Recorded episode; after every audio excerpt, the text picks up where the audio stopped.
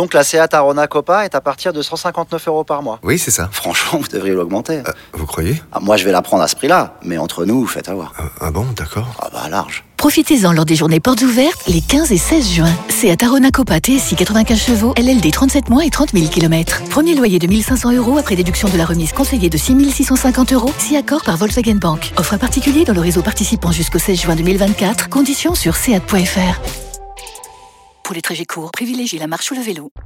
Vous écoutez RMC. Et le mec s'est mis à ouvrir un garage de moto. Il a fait une philosophie de la moto. Il explique le plaisir du mec qui va vient réparer sa moto. Et le moment où il, a- il, Mmh, lance l'accélérateur, il l'entend, il fait yeah comme ça. Il fait ça.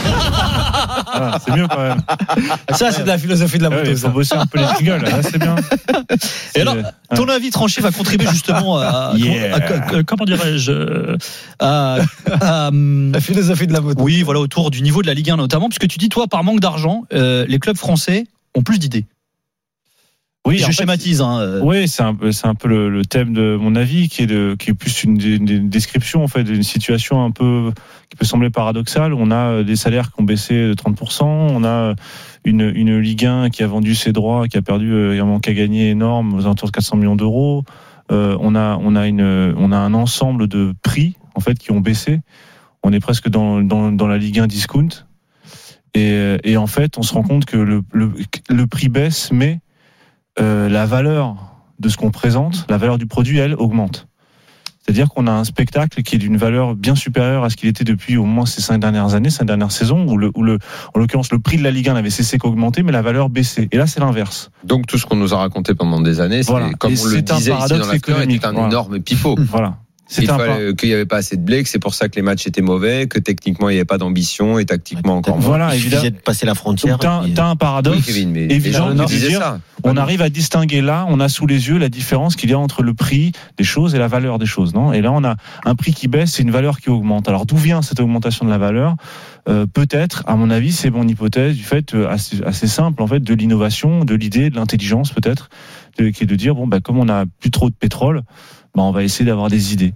Et en matière d'idées, en France, on est plutôt bien loti. Et quand il s'agit de, de, de, de rebond et d'innover un peu, ben on se rend compte qu'on est capable de sortir des Franck Hez, euh, des Pascal Gastien. On est capable de faire venir des gens comme Peter Bosch. On est capable d'installer des gens comme euh, Jorge Sampaoli, euh, d'avoir des gens comme Pablo Longoria, euh, d'être capable de recruter, d'avoir des profils un peu différents, mais qui vont se sentir à l'aise en France et qui vont être capables de tirer un peu tout le monde vers le haut. Et donc c'est plutôt une, une bonne nouvelle. C'est aussi une, peut-être une leçon, j'espère, pour la ligue, qui comprennent que c'est eux qui sont détenteurs de la valeur, que c'est pas euh, l'émetteur, c'est pas euh, les gens qui achètent les, les, les, championnats qui sont euh, les producteurs de la valeur de ce spectacle-là. C'est bien la ligue elle-même, les clubs eux-mêmes, avec les entraîneurs qui, qui recrutent, avec les idées de jeu, et c'est pas et qui dépendent pas uniquement euh, qu'ils aient les pieds et poings liés avec leurs clients. En fait, hein, c'est comme si tu fabriquais des chaussures, mais que t'étais, c'était ton ton client qui euh, qui euh, qui fixait la valeur de tes chaussures. Non, quand tu fabriques euh, des Berluti, par exemple, euh, pour pas les citer, bah, tu sais que c'est de la bonne qualité, que tu vas faire des bonnes choses et que euh, c'est toi qui vas fixer la valeur de ton produit. Ensuite, le prix, c'est autre chose, c'est le prix du marché. Mais la valeur de ce que tu fais, elle, il faut être capable de la quantifier et peut-être de trouver des critères nouveaux. Et après, je m'arrête. euh, de trouver des critères nouveaux qui vont être capables d'évaluer précisément euh, ce que vaut notre championnat en matière sportive. Et je crois que la Coupe d'Europe est un, un excellent, pour le coup, révélateur, on est encore sur ce thème de la valeur, euh, est un excellent révélateur de ce, que- ce qu'est capable de faire notre Ligue 1 quand elle se met un peu à l'endroit en très peu de temps, en à peine trois mois. Alors justement, euh, Voilà, en à peine trois mois, on a eu une révolution du jeu, une espèce de printemps du jeu qu'on a qu'on attend depuis cinq ans. pour fact-checker, pour fact-checker. Au moins, bah, Oh, mais pour- oui. pour dire un chiffre, pour dire un chiffre Juste Ah ouais, pour, ouais, fact-checker ce que Non, tu dis. il y avait il y avait des faire en. Espagne, hein, mais nous on était là. hein. Pour fact-checker ce que tu dis sur le, le- les résultats du foot français au niveau européen. Alors cette saison, tu l'as dit, c'est sur les trois derniers mois. Cette saison, Paris, Lille, Lyon, Marseille, Monaco, Rennes confondus, c'est-à-dire euh, bah, Ligue des Champions, Europa League, Europa Conference League. C'est 12 victoires, 11 nuls et une seule défaite. Et c'est depuis le début de saison, la France est troisième au ranking UEFA en termes Alors de clubs. que les joueurs- se devant la Liga, la Bundesliga, la Serie A. Alors que les joueurs sont moins payés. Depuis quand on a Alors ce a baissé les salaires. Je crois que c'est jamais arrivé. Hein, Ouais, ça, c'est ça- Je pense que pour avoir voilà. Autant de clubs, hein, j'entends. C'est arrivé en Espagne en Alors. 2009, euh, etc. Attention, pour l'instant, nous n'avons encore rien Oui, il y a des clubs qui peuvent sauter dans le encore. hein. sens où euh, bon, Lyon est d'ores et déjà euh, Qualifié en huitième de finale d'Europe. au-delà de Noël. Non, mais il y a une tendance. Il y a une tendance. Mais il y a une tendance à confirmer dans les qualifications. Mais si jamais euh, on met euh, PSG Lille en le- Bah, huitième, disons que Lille et Marseille sont possible. pas forcément bien barrés Euh, encore. Mais... Lille c'est presque plus possible pour Marseille, ça va être compliqué, mais c'est pas mort. Lyon, c'est fait. Euh, dans sa compète, euh, Rennes devrait Rennes. le faire aussi. Euh, qui en a d'autres Paris. encore? Oui, et, Pa- et- et Paris, sauf énorme catastrophe, Monaco. également Monaco. en huitième. Et Monaco, Monaco qui est bien parti aussi. Ouais. devrait, devrait y être aussi. C'est c'est- c'est quand même, ce, Oui. ce serait complètement dingue hein, de passer tout le monde. Hein. Et pourtant, En si à peu de deux journées de la fin, c'est possible. avec des effectifs C'est- totalement envisageable. assez inchangés, euh, avec des clubs dont les structures n'ont pas véritablement évolué, avec simplement un changement de mentalité euh, et, et- et une baisse de salaire. Et des baisses Oui, de salaire. oui, mais Alors, ce qu'il faut expliquer euh, quand même, Thibaut, et je pense que personne ne me contredira parce que c'est, ce sont les faits. Euh, ce qu'on appelait de nos voeux pendant des, des années, à savoir justement ce dont tu parlais, un changement de mentalité, il est venu euh, également, et il faut bien le dire, euh, de l'étranger. Parce qu'aujourd'hui, si on regarde, euh, bon, le pas ce PSG, que diront les gens du football français. Ouais, attends, bon, on va en parler. Euh, le PSG, c'est pas la peine d'en parler entre les Oui. joueurs, le staff. Et ça fait bien longtemps qu'on a qu'on a quitté la- le football français.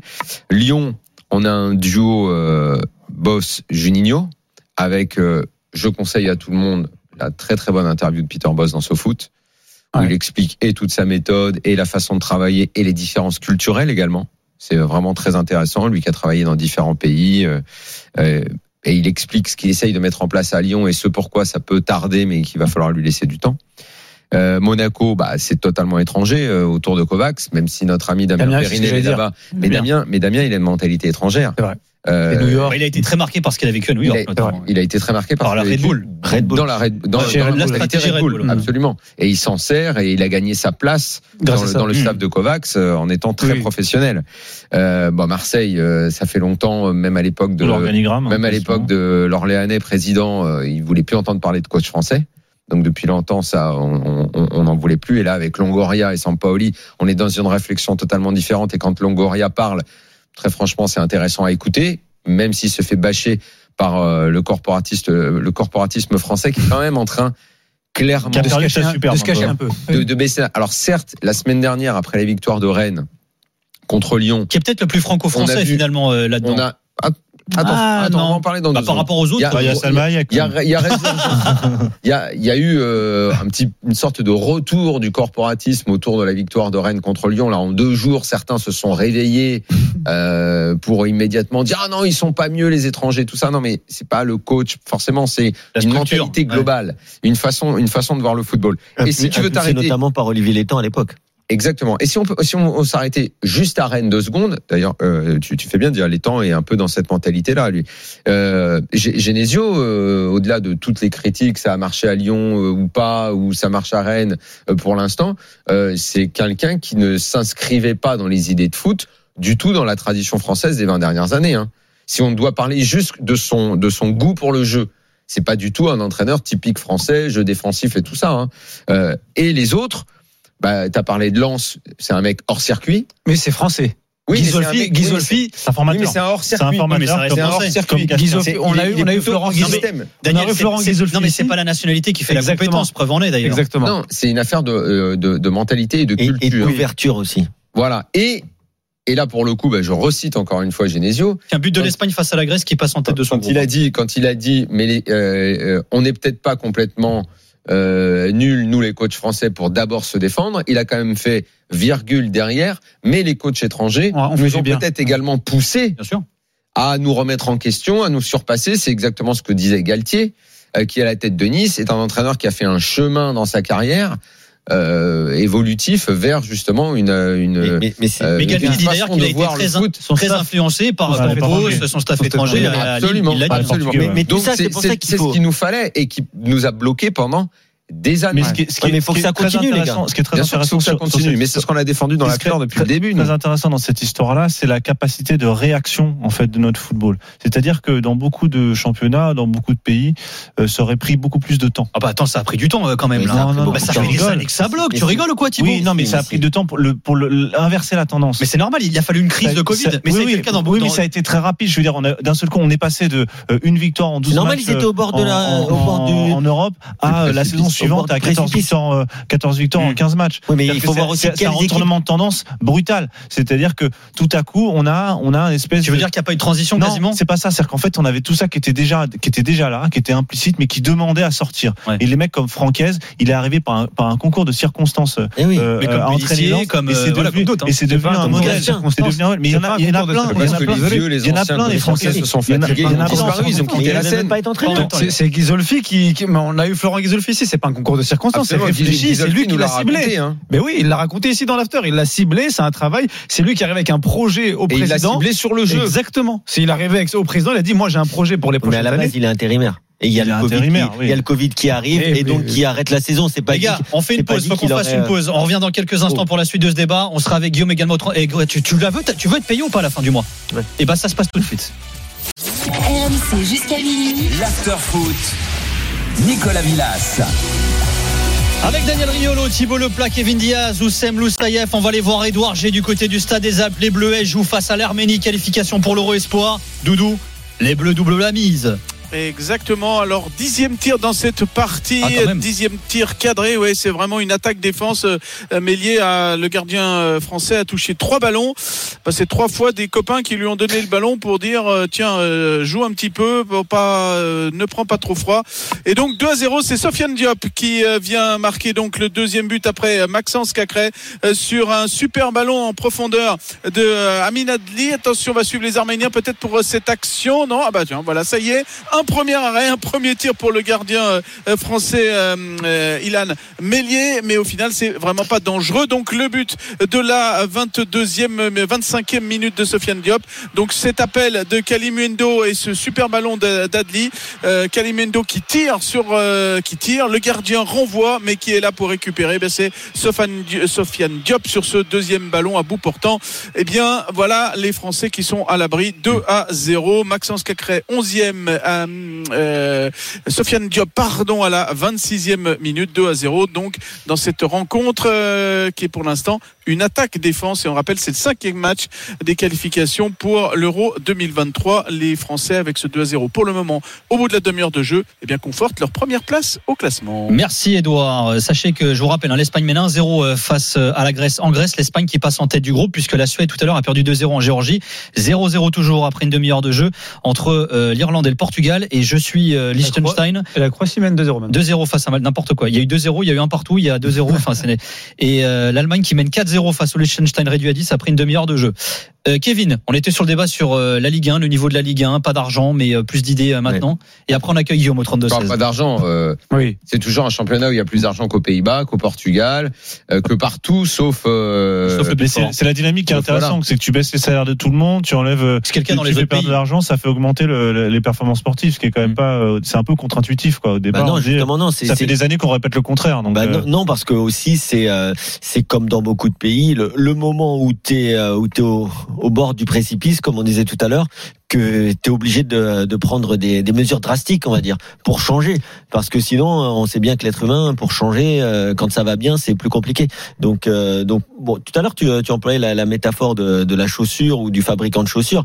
Moi je pense que tu vois il y a des choses, il y a des tailles, le 41, 41 et demi. Je pense que le football français, il faudrait qu'il arrive presque à faire des chaussures sur mesure, donc un produit sur mesure pour ces consommateurs qu'ils arrêtent de voir ce qui se passe en Angleterre. Ah mais en Angleterre on paye tant, ah mais en Italie on paye tant. Non, qu'est-ce qui se passe en France? Comment est le marché français? Qu'est-ce que veulent les consommateurs français? Qu'est-ce que veulent le spectateur ou le téléspectateur français? Je pense que c'est vraiment ça. Alors oui, quand on dit euh, bien sûr euh, euh, la Ligue 1 va mieux, certes, elle va mieux.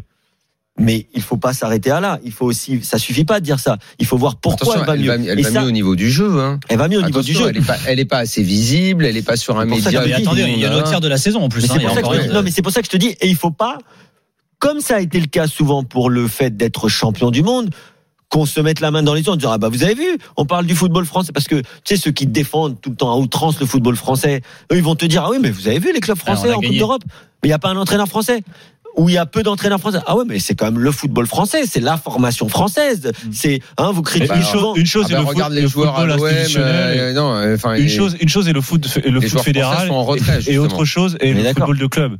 Euh, en réalité, ce qu'on dit depuis des années, c'est que c'est en réalité le football de club en France qui était en crise, qui avait besoin de se renouveler, qui est en train de se renouveler, et ça va bientôt être au football fédéral lui aussi de faire cette mue-là. Là, il y a, une, il y a peut-être un, un écart qui est en train de se creuser entre euh, les innovations que tu peux avoir dans certains clubs, euh, certains, certains centres de formation. Nous, le- les, les profils d'entraîneurs nouveaux qui arrivent, c'est tous des formateurs. Ce sont des gens qui ont réfléchi au jeu, qui ont passé des, des années à, à lire, à se documenter, à entraîner des gamins. Peut-être arrêter de favoriser les qu'à À la Et à la sont Fédé. pas- c'est le gros problème. On l'a déjà eu, c'était pas souvent dans l'after aussi. on revient toujours au même. Je veux c'est pas remettre le couvert, mais ce que je veux dire, c'est qu'il y a une dynamique à laquelle ce serait bien que tout le monde s'accroche Ah, bah, et de dire voilà, il y a une évidence qui est quand tu as des beaux matchs, ben, ça te plaît à tout le monde et tout le monde est content. Même si tu perds, euh, même si tu gagnes pas à tous les coups, ben, ça ramène des gens, ça ramène des, opérateurs, ça ramène des annonceurs et que tout le monde est content. Et que le, point de départ, c'est donc bien le terrain et, le donc bien produit. le beau jeu. Oui, le, produit. Et je vous donne également, qu'il propose. alors je donne une stat également qui vient agrémenter euh, le débat. Il y a une stat qui, euh, a été, euh, qui sont allés chercher les gars du site rmcsport.fr. Il y a aucun, aucun entraîneur de Ligue 1 qui a, qui a sauté après 13 journées de, championnat et c'est pas arrivé depuis 10 ans également. Oh, J'ai un petit nom qui aurait pu sauter. hein. Oui, alors, alors, Ouais, également ça c'est la question. Est-ce que c'est parce que le niveau est vraiment meilleur ou qu'il y a un manque d'oseille et que du coup Et parce qu'il y a un changement de philosophie aussi, c'est de dire que, mais, mais, mais contraint, un changement contraint. Je répète, c'est pas par vertu qu'on change. Tu le dis, tu as, tu as parfaitement raison, Kevin. C'était par nécessité. Et là, la nécessité fait qu'on est obligé d'avoir une politique à un peu plus, à autre chose que quatre mois, six mois, peut-être presque, à- j'allais dire presque à long terme. C'est presque un gros mot dans À le moyen football. terme, ouais. Voilà, déjà à moyen terme, on est obligé de se projeter sur un moyen terme et du coup de maintenir une certaine stabilité qui, dans le football, la stabilité paye toujours, toujours. On a Tous les Guillaume. statistiques qui ont été faits le prouvent que sur 3-4 saisons, tu peux parfaitement prévoir Mm. tes rentrées financières et tes résultats sportifs. On a que Guillaume qui est supporter de l'OM et qui nous a appelé au 32-16. Salut Guillaume. Salut tout le monde. Salut Guillaume. Ça va Guillaume? Salut Guillaume. Bah ça va, moi ça va toujours. Il fait, il fait froid là parce que pour que je capte un petit peu, je sors là et donc. Ouais, il y a plus de saison dehors, Guillaume, hein, c'est n'importe quoi. hein. C'est-à-dire, tu vois, euh, le foot français va mieux mais pas la météo, c'est tout full camp euh, Ah, Guillaume. mais grave, mais eh, tant mieux si la météo il fait froid l'hiver, c'est mieux non? Ouais, ouais. Mm. Il est génial ce débat. Euh, Qu'est-ce que t'en penses toi justement du débat qu'on est en train d'avoir avec Guillaume? Mais moi, je, en fait, je, je suis content que les gens en fait soient, soient moins, euh, soient moins euh, comment fermés sur la Ligue 1. Alors évidemment, il y en a qui vont dire ah enfin ça change, enfin ça change. Mais non, ça change pas. Je veux dire, il y a euh, Jean-Marc Furlan euh, qui, joue à 3 Il a pas 23 ans, il a pas commencé à entraîner hier. Euh, Guéret à Marseille, Bielsa à une époque et plein d'autres. Au PSG, il y a eu Laurent Blanc, il y a eu Ancelotti. Il y en a plein des entraîneurs qui faisaient jouer. Il y avait des joueurs de qualité. Ça jouait au football. Alors évidemment, actuellement. Euh, dès le début du championnat, chaque club en gros est à sa place. C'est pour ça qu'il n'y a pas de huit entraîneurs virés, c'est-à-dire que le 16e il devait être 16e, le 4e il était 4e, donc actuellement tout le monde se, se contente de ces résultats. Je pense pas qu'il faut prendre ça en compte. Mais euh, ce qu'on prend souvent en compte, bon là Messi est arrivé, donc ça donne le sourire à tout le monde. Hakimi est arrivé, ça donne le sourire à tout le monde, Sampaoli aussi. Donc tout le monde est heureux et se dit ah bah tiens, eh, c'est bien. Hein. Bah non, c'est c'est Ah, pas le- mieux ou moins bien qu'hier, c'est-à-dire qu'il est moins bien que demain. En fait, on se compare toujours aux autres. C'est-à-dire que en Coupe d'Europe, euh, on est nul. Et on se dit, ah, donc notre Ligue 1, elle est nulle. Non. Est-ce que j'ai le droit, et vous parliez souvent de la beauté du football, qui est selon euh, ce qu'on en voit et ce qu'on recherche dans le football, un truc qui est différent euh, entre vous et moi, par exemple. Donc à un moment donné, moi j'aime ce football de Ligue 1, justement, qui, comme tous les, les entraîneurs et les joueurs le disent, est plus physique et peut-être un tout petit peu moins technique. Mais moi, je vous garantis, quand je regarde un match espagnol, quel qu'il soit, et je vous garantis que j'ai arrêté d'ailleurs mes abonnements pour regarder le football espagnol, je ne, je n'en regarde pas un parce que je m'emmerde. Parce que je, je n'aime pas ça, ce n'est pas beau pour moi. C'est quoi le, c'est quoi, excuse-moi, euh, est-ce que tu peux me citer tes trois meilleurs joueurs, tes trois joueurs préférés de l'histoire de, euh, pour toi, quoi? Là, comme ça? Ouais? Les trois joueurs qui t'ont fait le plus kiffer depuis que tu regardes le foot? Ah, moi, j'ai- je suis un petit peu, j'ai un petit peu ce syndrome de, de la petite équipe. hein. Moi, je suis franco-suisse, hein, donc je vais commencer à te citer du euh, du Chapuisat, du. Grassi, du Alors Alexander attends, attends, attends, laisse-moi les noter, s'il te plaît. Chapuisat après? Vas-y. Alexander Frey, j'aime beaucoup, j'ai beaucoup aimé. Ouais. Euh, après, euh, après au PSG, j'ai j'ai adoré Georges Weah à l'époque où j'étais jeune et que euh, pas. D'accord, d'accord, c'est bon, c'est bon. Excuse-moi, excuse-moi. Donc les trois, je les ai notés. Est-ce que tu as en tête maintenant euh, trois matchs qui t'ont fait kiffer dans ta vie euh, perso, quoi? Vas-y. Dire un jeu, tu sais, quand on était petit. Des matchs un ah, peu, bah, un peu, des, matchs qui t'ont marqué, des matchs que t'as trouvé euh, euh fort. Euh, je sais pas, vas-y.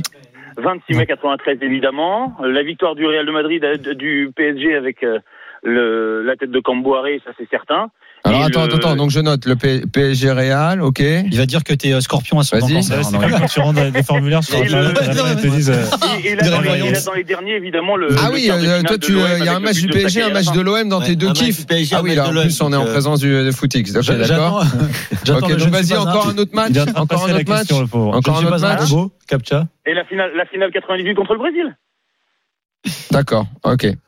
Et après, alors, alors, ton alors, calcul, ton, calcul, Daniel, alors, bah, la voyante, elle dit quoi donc, sur Mais non, mais donc, en fait, euh, les joueurs, les joueurs que tu as cités, que tu préfères, ce sont trois attaquants.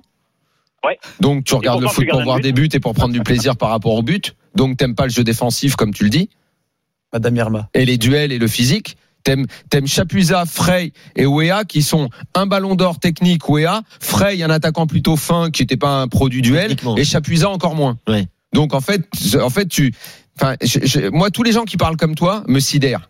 Parce que quand tu les mets face aux réalités, euh, face euh, euh aux matchs qui les ont marqués, en fait, ils aiment tous des attaquants, ils aiment tous des buteurs. Il y a ceux qui vont citer des 10. La plupart du temps, c'est les 10 qui reviennent ou les 9.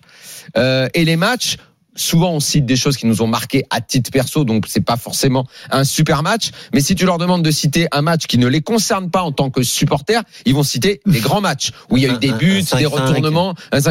Et après les mecs ils viennent et ils te disent non mais moi le foot espagnol ou le foot technique ou le foot machin, je m'en bats moi complètement. Moi j'aime bien quand c'est physique, j'aime bien. Oui, mais justement Daniel, non, en fait c'est du bidon. Que, en fait ce que disent ces gens-là c'est du bidon.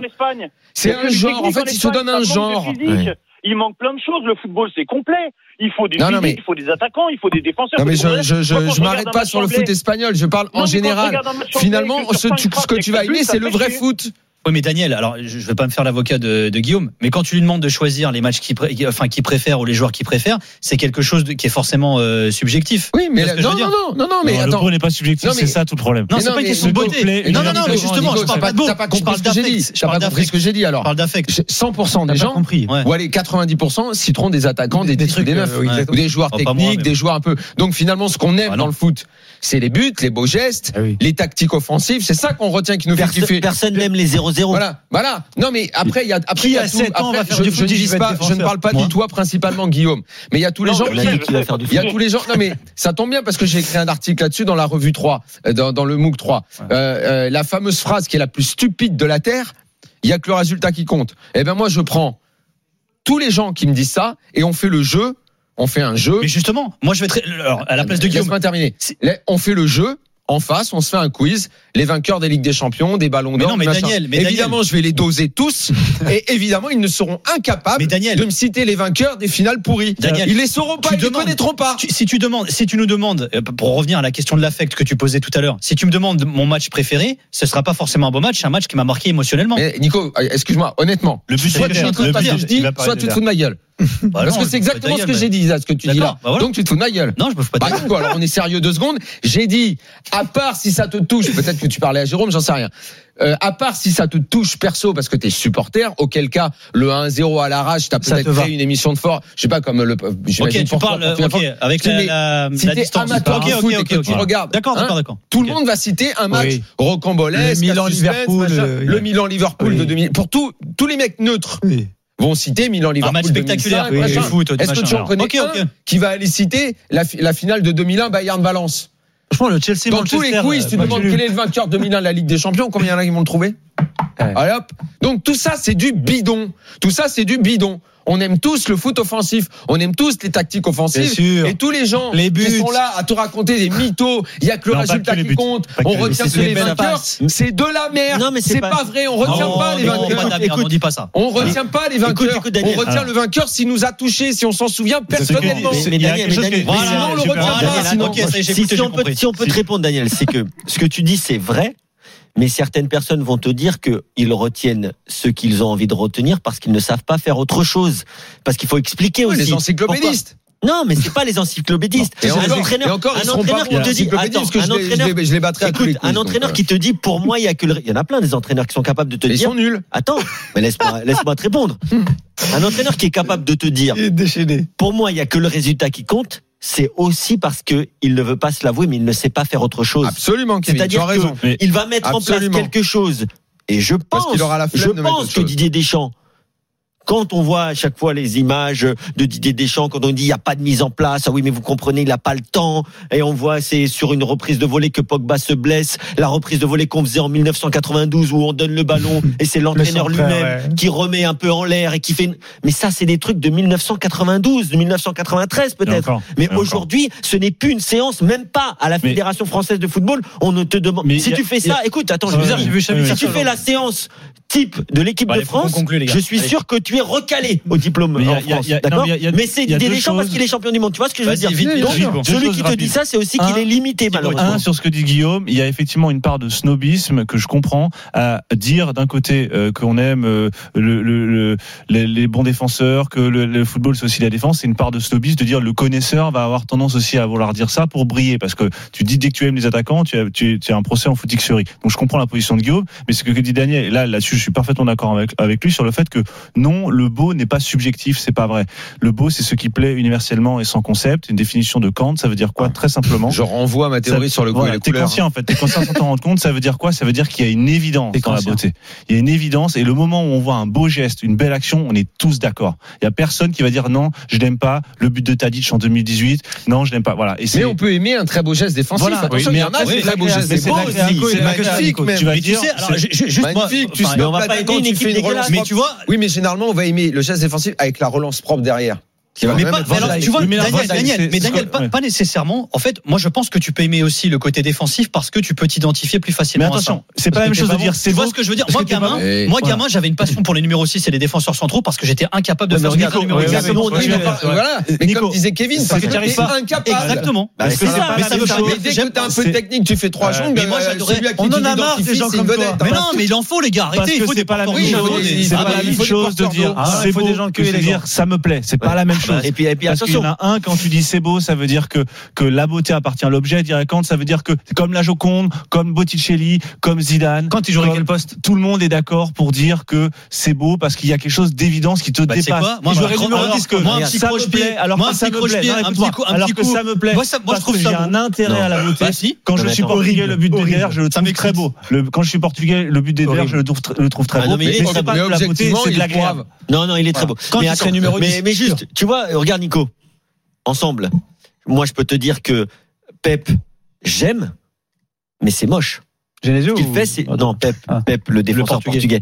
Euh, Qui vient ce soir le joueur le plus âgé de l'histoire. Et après, on a de l'affection, ça est dans notre équipe. Donc ça veut dire qu'il est, j'aime, Donc, c'est mais pas mais c'est pas beau à voir. Moi, j'aime le joueur, mais c'est pas beau. Les gars, on va arrêter. Juste, juste, juste, euh, Guillaume, t'es toujours là, Guillaume.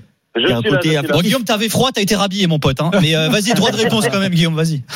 Non, mais moi, voilà, euh, Pep, par exemple, moi, je suis pas ni portugais ni supporter du Real, mais j'adore parce que c'est indispensable à son équipe pour gagner, parce qu'il en faut des joueurs comme ça. Oui, mais ça, c'est autre chose. Beau, mais c'est pas beau. C'est autre chose, ça. Du connaisseur. Le, le, fait que ce soit utile, évidemment, on le sait, ça. Laisse-le finir, vas-y. C'est-à-dire que ça fait 20 ou 30 ans qu'on voit des top buts, mais on a arrêté de voir des top arrêts ou des top euh, trucs. C'est ce que c'est aussi la façon dont vous racontez l'histoire qui fait ça. Ressortez-moi un top arrêt, ressortez-moi un top geste défensif, et là, on pourra parler de la totalité du football. Guillaume, donne-moi tes trois meilleurs joueurs. Guillaume, bonne soirée à toi en tout cas. Merci Guillaume. Salut la bise. Euh, Salut Guillaume. D'ailleurs, on devrait faire. Ouais, après, on dit donne-moi tes trois les joueurs qui t'ont le plus marqué et les matchs. En dehors de ce hein, C'est comme le des prénoms. Comme le site des prénoms, tu mets le nom de. Mais s'il dit, euh, je sais pas moi, tu vois, des défenseurs euh, un peu moches. Moi, un de mes top 3, c'est Bernard Lama. Mais si, ça arrivera. Bernard Lama, immense. Non, mais si t'as le côté affect, Daniel, c'est ce que je te disais tout à l'heure. T'as un mec qui peut être supporter de, je sais pas moi, Dijon, il va dire. Toi, toi, l'affect, le plus mm. d'affect que t'as, c'est pour le football portugais. Les trois joueurs préférés, tu vas mettre qui dedans Barros. Rui, euh, Rui Costa, Rui non, non. Barros. Ah, non, non, non, si, Barros. Barros. Ah, Rui Barros, oui. Voilà. Pourquoi, Pas parce qu'il est attaquant, parce que c'était l'un des rares portugais qui jouait en France à l'époque. Voilà, bon, bah donc là, on est encore dans quelque chose qui Mais c'est de c'est ce que je te dis. Mm. Ok. Voilà. Moi, je Roy Moi, j'adorais Roy Keane. C'était l'un de mes gens préférés tant gamin. J'avais des posters, des trucs, des maillots, des tout ce que tu veux. Oui, parce que toi, t'étais limité. Mais c'est ce que, je te dis. Mais moi, je kiffais. J'adorais euh, Fernando Couto et Georges Costa. mais vraiment, je vous jure, je les préférais aux mecs qui jouaient euh, en attaque. Mais vraiment, en fait. Parce que ça, c'est le goût du connaisseur. Plus Non, non, non, c'est le goût du mec qui a juste un grand. Si, parce que pour aimer, Rocky, pour aimer moi- toi et moi, moi, tu vas par- comprendre. Moi, par exemple, moi, par exemple, tricheur. moi, j'adore euh, euh, Maxence Cacré, par exemple, mais parce que c'est un football la de- coupe de cheveux. C'est un football de connaisseurs parce que quand tu vas au stade, c'est typiquement un joueur que tu as besoin de voir au stade. C'est des déplacements ou Xabi Alonso, c'est des types qui sont capables. Ouais, Xabi Alonso, je Voilà. kiffe. Voilà, mais c'est c'est beau.